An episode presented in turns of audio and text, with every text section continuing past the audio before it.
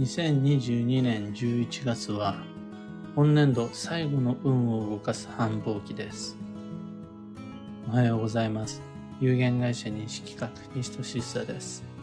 運をデザインする手帳、有機暦を群馬県富岡市にて制作しています。最新版の有機暦は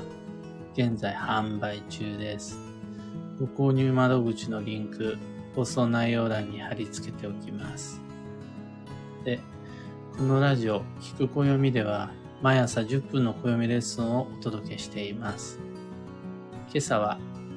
2022年11月の運勢と注意事項というテーマでお話を。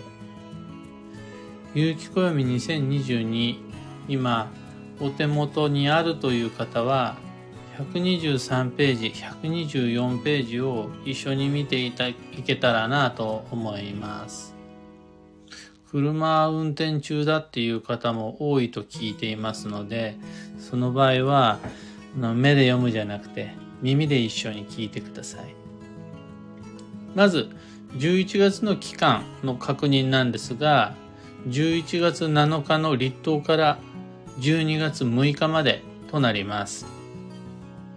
カレンダーが1日始まりの30、31日末付け終わりなのに対して、和暦、暦は二十四節気が基準になるので、太陽の周りを回る地球、この公転っていうのを全部で24に等分していくんですよね。その結果、2つずつの節気っていうのができて、合計でまあ12の分かれ目ができて、それ二十四節気。で、立春、立夏、立秋、立冬の4つを1年がそれぞれ持つことになって12ヶ月が決まる。普通の課題、後悔の克服という流れで運行されます。後悔の克服っていうのは後悔と克服の2つに運が分かれていて、後悔というワードがどこから来るのかっていうと、月番中央時刻時から来ます。で、克服というワードは年番中央五王時から引っ張ってきています。の2と5が、ね、2という月番と5という年番が重なり連動したときに後悔の克服という月の課題が出てきます。じゃあこの後悔の克服っていうのは具体的にどのような運勢であり、どういうふうに利用を、参考にしていけばいいのかっていうと、過去から潜在的に持ったまんま過ごしてきた様々な問題がいろいろと吹き出してくるという運勢がまずあります。それらの潜在的な問題に対して自分はどう向き合っていくのか。それによって運の良し悪しが分かれていきます。で、その潜在的な問題と向き合うことをきっかけにして、今までずっと自分が持ち続けてきた未解決のやり残しをまず思い出すこと。そして、その解決の取り組みを始めることができたら運勢アップです。運勢アップっていうのは、流れに乗る、繁忙の流れに乗るという感じです。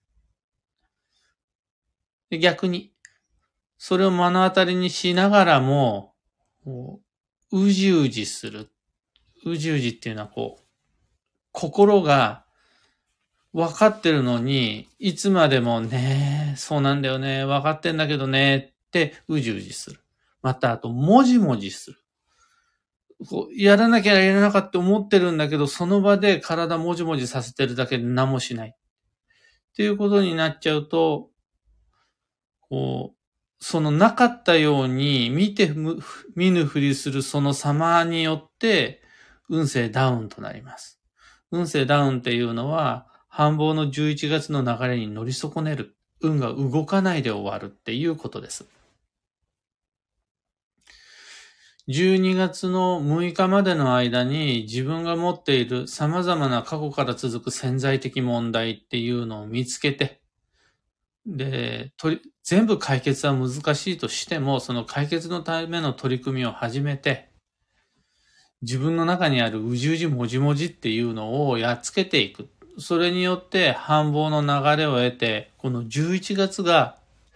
今年最後の気持ちよいラストスパートになるってなったら、それ最高の幸運のシナリオになります。じゃあ、どんな、あの、後悔の克服ときっかけになる、どのようなトラブル、問題が現れてくるのか、暦の中で3つ想定しています。一つ目が昔からのしがらみの復活。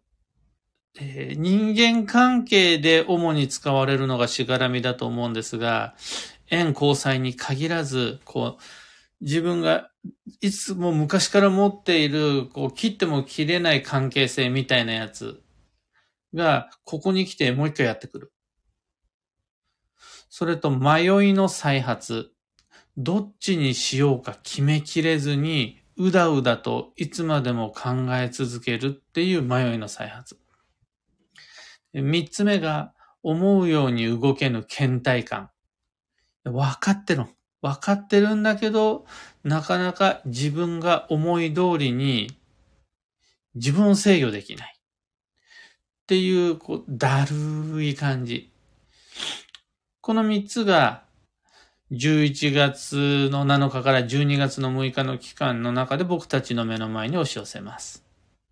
主に職場だと思ってるんですけど、家庭の中でもそうだし、もちろん人間関係のしがらみ、人間関係の迷い、人間関係の倦怠感っていうのも出てきます。ここから先は、より詳細な運勢になるので、旧性別に分かれるパターンと、個別に分かれるパターンが出てきます。ここまではみんなこういうことが起こるよって一斉のせいで想定できるんですが、で、具体的にどういったしがらみになるのかとか、どんな迷いがあるのかってなると、のこれ以上は年番中央の全員共通の暦では見れないって感じです。で、どんなしがらみがあるのかっていうのは、もう本当に人それぞれになります。何に対して迷ってきたかっていうのも歩んできた道によって異なるもので、あとはずっとやろうやろうと思ってきて、でもできなくて。って感じが繰り返し繰り返し続きタイミングを逃し続けてきた。っていうことをいくつ持ってるかはもう本当に今月過ごしてみればわかるんで。それ見つかったときは、ああ、これが暦の中に載っていたしがらみだったり迷いだったり倦怠感なのかっていうふうに思い出してもらって、スルーせず、ちゃんと取り組む。これで基地になります。じゃあ、そんなしがらみや迷い、倦怠感が、今、家庭において、家事の中でいくつあるのかっていうのをまず想定してみると分かりやすいです。ずっとやろうやろうと思ってできないままでいた片付け事があといくつ残ってるのか家の中でみたいな想定の仕方です。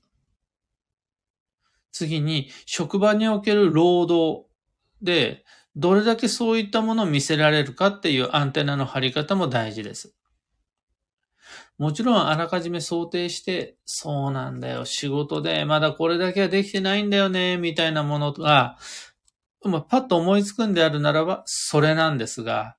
いや、どんなことがあるんかなっていうのが分かりにくいんであるならば、あ、じゃあ職場で働いている時に、どん、どこんな時に迷うのか、どんな倦怠感っていうのを見せられるのか、どんなしがらみで悩まされるのか。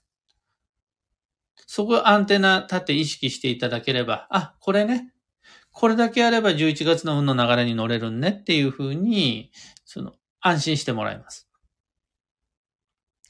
また、どうしても人間関係っていうのが2023年に向けて全ての人にとって大切になるので、その交際、コミュニケーションにおける役割分担とかで、どこに引っかかりが出てくるのかっていうのを考えてもらえると、それさえやっときゃ2022年11月は大丈夫ねっていうポイントに専念できるようになります。のこれ今、個別の2022年11月の運勢っていうとこまで行ったんですが、もしも旧性別が気になる方は、旧性別の11月はもう暦の、雪暦の中にめっちゃ詳しく書いてあるので、その部分チェックしてみてください。あ、こういうことねっていうのを見つけていただけるはずです。まあ、とにかく、いろいろと忙しくなる運勢なんですが、いろんなことは後に回して、しがらみ、迷い、やり残しの片付けっていうのを優先してもらえれば、暦の流れにはバッチリ乗れます。もう一つ終えれば、一つ決着がつき、迷いも晴れていくっていう運勢。問題なのはその逆の反作用で、一つ見つけたんだけど、またそれをスルーにし、また潜在的なままに押し戻し、見て見ぬふりをして何も決着をつけていかない。これによってどんどんどんどん運勢は下がっていく。停滞していく。流れから逸れてしまうので、とにかくまず一つ。一つ片付ければ、その次の一つも見えてくるんで、その繰り返しを積み重ねて参りましょう。今朝のお話はそんなところです。三つ告知にお付き合いください。一つ目が、有機暦ユーザーのためのオンラインサロン、運をデザインする暦ラボに関してです。定期講座のサブスクではないし、上級者限定のマニアック研究会でもないです。どんなことをやってるか。例えば、昨日は僕の初日からの土曜デトックスメニューっていうのを全部写真を上げました。今、バタバタしすぎていて余裕もなく、いろんな SNS で今回の土曜デトックスの模様をレポートできてなかったんですが、昨日はラボに全部こんな感じでやってますよっていうメニューをあげられました。そんな、そんなことやってます。あと、みんなの土曜デトックスメニューも見せてもらって、日々どんな土曜を過ごしているのかっていうのをシェアできる。とにかくみんな今上手にカボス左右を飲んでてすごいなって思うんですが、そんなラブメンバーのとの情報交換、情報共有っていうのもできるのがオンラインサロンの魅力です。興味のある方は放送内容欄に詳細説明のリンク貼り付けておきます。二つ目の告知が開運ドリルワークショップ2023来年度の目標設定と行動計画を練るワークショップに関してです。料金は2500円。Facebook グループを用いた、その限定コミュニティの中でのワークショップになります。まずとにかく2023年は移動が運を動かすキーワードになるので、移動の目標設定と行動計画を立てていきます。その時の目安となるのが基地方位と強方位です。基地方位に行かねばならない、教方位に行ってはいけないっていう分かりやすい教科書をただ読み上げるだけのような行動計画じゃなくて、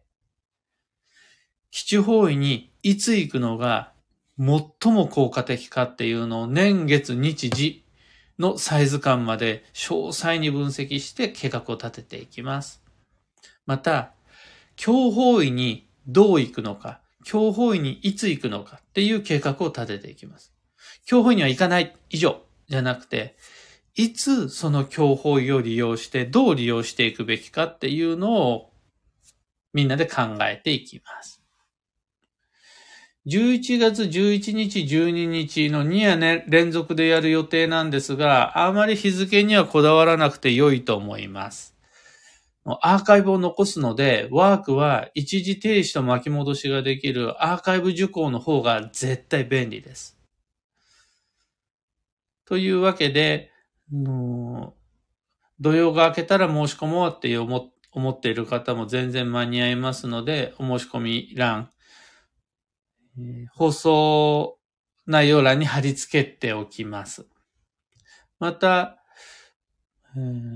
このカヨンドリルワークショップに関する不明点、不安点に関しては、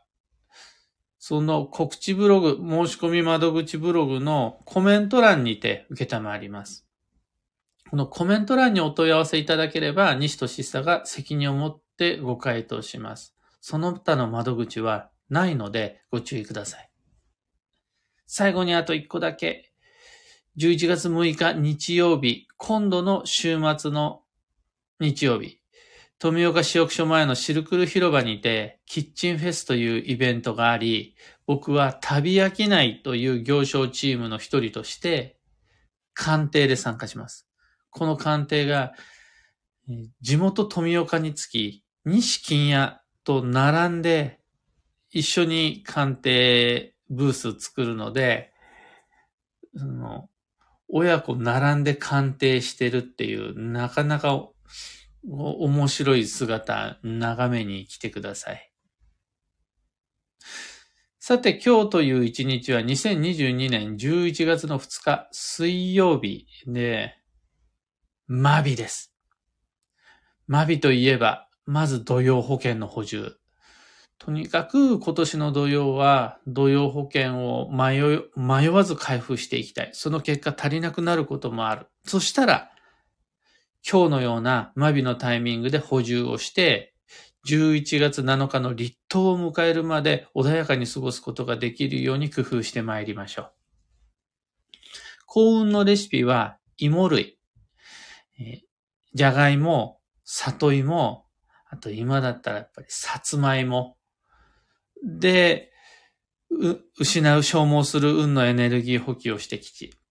土曜デトックス意識している方は特にさつまいもとか聞いたことあるんですが、冷やして食べることでレジスタントスターチ、腸内環境改善に役立つ栄養素が豊富になるので、のホクホクの温かいさつまいもも美味しいんですが、冷やしたさつまいもであるとか、スイートポテトっていうのを上手に取り入れられると吉です。コンビニスイーツでももちろん OK です。今日のキーワードは前進。一歩を踏み出す。これ、踏み出すっていうところよりも一歩っていうのがポイントで、どんどんどんどん100歩1000歩進むんじゃなくて、とにかくまず一歩。難しいんだったら小さく一歩。二歩目のことはその後考える。これを何度も積み重ね繰り返していくっていう意味での前進になります。お仕事においても、コミュニケーションにおいても、小さく積み重ねて吉です。以上、迷った時の目安としてご参考までに。ところで、聞く暦ではツイッターにてご意見、ご質問募集中です。ハッシュタグ、聞く暦をつけてのツイートお待ちしています。毎日巡回してます。それでは今日もできることをできるだけ、西企画西俊久でした。いってらっしゃい。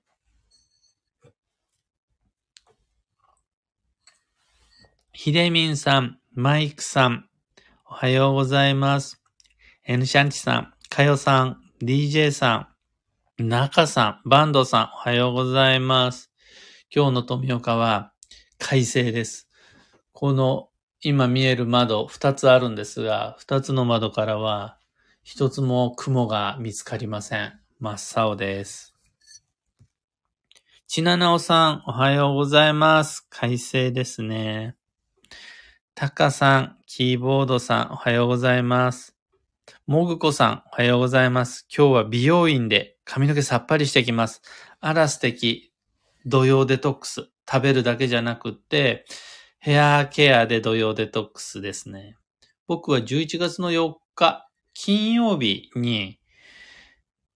予約しています。行きつけの美容院の予約してありますので、そこで、あの追っかけて土曜デトックスしてきます。ゆうさん、おはようございます。アマガエルさん、はなさん、おはようございます。はなさん、11月の課題、すでに見えている気がします。うじうじせずにやっつけることにしますっていう。僕もね、11月の課題、今話しながら見えてきていて、でも、新しく発見する未知の何かじゃなくて、もうすでに自分の中にあって過去経験している問題、潜在的な問題になるので、こうやって暦を見る、暦を読む、暦を聞く、などしてきっかけさえ与えられたらみんな思い出せるはずなんですよね。まあもっと言ってしまえば、しがらみの一つや二つ、誰もが持っていて当然だし、やり残しの二つや三つ、ないわけがないんで、心当たりないですねって言う方がおかしいです。で、11月は本年度最後の繁忙期になりますので、ここがラストスパートであり、ここが運を動かす最後の期間なんですね。まあまだ12月も1月もあるからのんびり行こうって言ってるとチャンス逃しちゃうんで、11月に潜在的に抱え続けてきた課題、ここに意識を向けアンテナを立てていただけると、上手に流れに乗っていけるはずです。ひでみんさん、今日のお話も参考になりました。旧世紀学とは奥深い学問ですね、とのこと。そのシ、ンプルなんですけどね。あの、一週間っていうのがぐるぐる繰り返していて、7日経つとまた月曜日が来るっていうのと同じで、その番って言われる八角形の図形の中を1から9までの関数字がぐるぐる9周期で回っていて、9年サイクル、9ヶ月サイクル、9日サイクル、9時間サイクルっていうのが同時進行しているっていうだけの結構シンプルなものなんですが、シンプルだけに、その何というか、奥深いものがあると思います。パスタだったら、なんとかのラグーとかよりはペペロンチーノの方が単純だけど難しいみたいな、そんな、簡素だけれども、なかなか味わい深い、奥深い、むず、ある意味においては難しい部分もあるんかなという感じですが、とにかくサイクルなんで。で今日という日は一日しか来ないじゃないんですよね。実はサイクルとして回っているものなので、それを参考に自分自身今日どんな風に過ごしていこうかってできれば OK です。というわけで、今日もマイペースに運をデザインして参りましょう。僕も無理せず、できることをできるだけの精神で行って参ります。